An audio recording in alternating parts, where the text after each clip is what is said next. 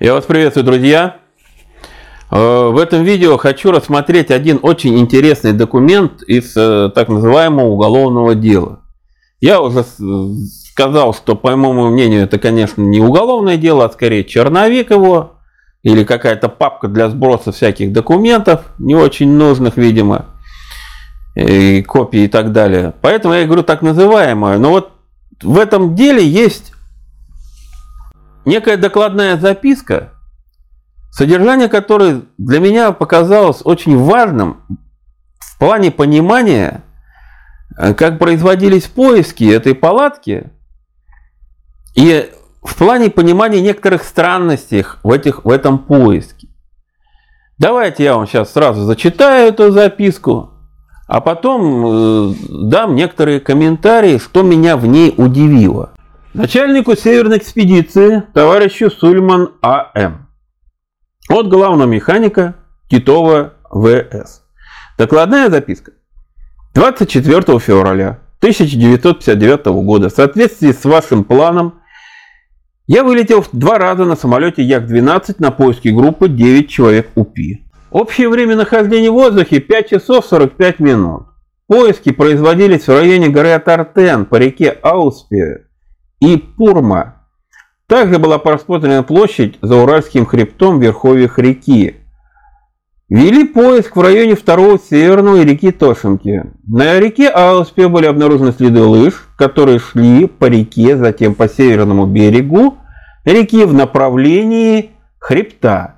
Следы лыжня старая, во многих местах переметена снегом. На реке Пурма был обнаружен след лыжни, пересекающий реку. Следы лыж на реке Ауспе совпадают с маршрутом группы лыжников. 25 февраля сего года на самолете Ан-2 вылетели с группой сотрудников УПИ.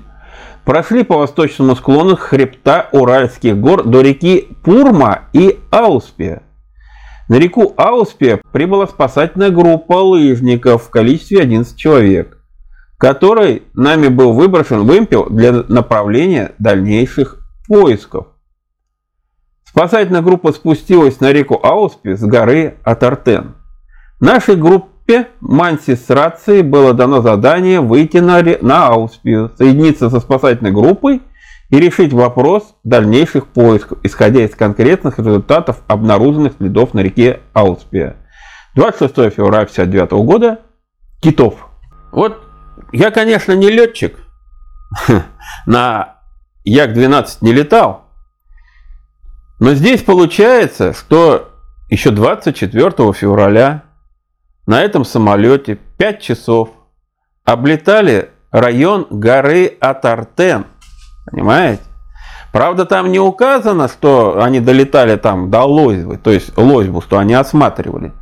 Но упоминается река Ауспия.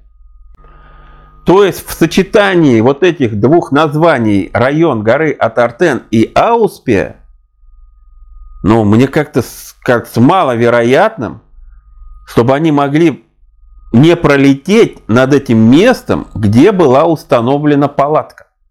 Ну, как бы была установлена, как я сейчас вам говорю. И получается, что либо они эту палатку не видели, ну, либо ее там как бы просто не было. Но ведь нас же, понимаете, у меня же вот есть все время эти ребят. Вот, а вот же летчик Патрушев. Летчик Патрушев летал на самолете. Он эту палатку увидел там чуть ли не за 25 километров. Там наблюдал девушку, лежащую возле убит. Вот летали люди. Ну, я не знаю, с, высоты, может быть, 500 метров, потому что вот Ан-12, это вообще, куку, Ан-2, это вообще кукурузник, вот на следующий день, 25-го, они опять летали в тех местах, по реке Ауспия. То есть, я думаю, ну где-то на высоте 500 метров они летали, не выше. И, ну, от Ауспи до этой палатки тоже, ну сколько, ну 2 километра. То есть 2,5 километра, и никакой палатки они не увидели. У Патрушева глаза были вострее, что ли, я не понимаю, или он как-то более зоркий был?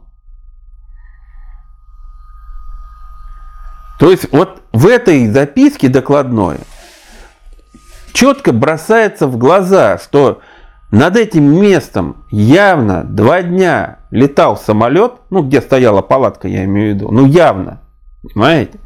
Потому что если человек пролетает, если они пролетают над Ауцпи, еще и Пурма там река указывается, то есть это со стороны получается где-то вот с юга на север, грубо говоря, они летели, но они всяко должны были, ну даже вот, до, они же не могли, вот долетели до Успи, да, тут же развернулись и полетели обратно. То есть это же не вертолет, он не зависает.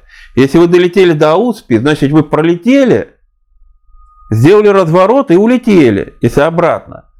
Или на Даутспе попытались сделать поворот, но вы все равно пролетите дальше. А вот пролетели и увидели эту палатку. Если она там действительно такая видимая была. Никто ее почему-то не увидел. Указывается, видите, группа, которая спустилась с горы от Артен. Вот уже еще один свидетель независимый говорит, что группа Слабцова, по всей видимости, правда тут 11 человек почему-то опять-таки указывается, а там у Слабцова путаница, непонятно, то ли их было 9, то ли их было 11. И так точно, и они сейчас и сами сказать уже не может брутница, сколько же их там было, что очень удивительно для меня, честно говоря. Но это, скорее всего, группа именно Слабцова, 11 человек, с Атартена спустились к Аусфи, понимаете? Я уже утверждал и буду утверждать, спуститься они были, могли только самое вот быстрое это вдоль леса или вдоль там как-то внутренней границы леса или вообще не заходя в лес. Вот тогда быстро они могли дойти. А шарахать напрямую через лес, во-первых, ориентироваться надо уметь еще в лесу. А это ребята, пацаны, 20 там, скольки летние, я сейчас не вспомню, но 20 с лишним лет, небольшим. Слабцову было и Шаравину. Они находились в первый раз в этой местности, и первый раз, значит, идти по лесу, ну, я, я вообще не понимаю, как они вот через этот лес так вот четко вышли куда надо. Не всякий бы так сумел, если что. Поэтому же вот группа Дятлова, например, шла вдоль реки. Хороший ориентир. Идешь по реке, точно куда ты выйдешь. А так вот взять в любой незнакомый лес, пройти и пройти его прямо насквозь и прям выйти куда, как, куда надо, ну это что-то из области фантастики, я вам скажу, честно говоря. Но еще раз хочу вернуться, что высадили их на гору Атартен. Вот вам еще одно подтверждение. Не куда-то там восточнее или еще, как Коптелов говорит, вообще черт не знает куда, а именно на гору Атартен. И оттуда они спускались, и выпил им скидывал вот этот механик. Понимаете? Меня вот еще настораживает вот здесь вот почему-то как-то ускользнуло, что э, видно, видна лыжня, пересекающая реку Пурма. Чья это лыжня? Вот как-то это вообще никого не заинтересовало, если честно сказать. Ну, потому что группа Дятлова реку Пурма пересекать точно не могла. Ну, ну, там, где их, по крайней мере, нашли, они как-то никак не могли. Это надо было им туда вер... уйти, потом вернуться как-то. Вот таким образом они только могли. Или сделать какой-то крюк. Ну, вот до этой реки, да, вот смотрите, где Ауспи, а вот где река Пурма, надеюсь, правильно ставлю ударение, потому что меня все время поправляют, честно говоря. Ну, я уж не знаю, Пурма или Пурма, я уж не знаю, как теперь. Может, на П вообще ударение поставить. Ну, это я уж немножечко так утрирую вот эти все придирки. Но в любом случае, вот на здесь, на реке, свои следы группа Дятлова оставить не могла физически. Кто перешел реку здесь? Чьи это были следы, видные с воздуха? Вот почему на это никто не обратил внимания и не стал на этом зацикливаться? Тоже очень странно. Подытоживая это видео, я хочу сказать, что вот есть, по моему вот мнению, это еще один документ, доказывающий, что палатки на склоне высоты 1079, ну, точно не было. Это, конечно, мое личное мнение. Я его никому не навязываю, никого не пытаюсь в чем-то обвинить, но у меня вот лично складывается такое впечатление, что если бы там стояла палатка, ее бы наверняка увидели. вот этот вот главный механик Титов с группой товарищей УПИ и там еще с кем он там летал. Не увидеть ее просто не могли. Потому что я, насколько знаю, по показаниям, вот уже воспоминаниям Слабцова, палатку они тоже увидели не подождя к ней, а из бинокля. То есть на достаточно большом расстоянии. Значит, она была видна на большом расстоянии. И таким же образом, и с, помощью бинокля ее легко должны были увидеть из борта самолета. Тем более скорость э, э, этого Ан-2, она очень небольшая. Ну и Як-12, я подозреваю, тоже не так, знаете, не, не со скоростью истребителя летает. Надеюсь, вы моя мысль была вам понятна, я изложил ее вам более ясно. Да? Если что-то вдруг не поняли, ну, спрашивайте.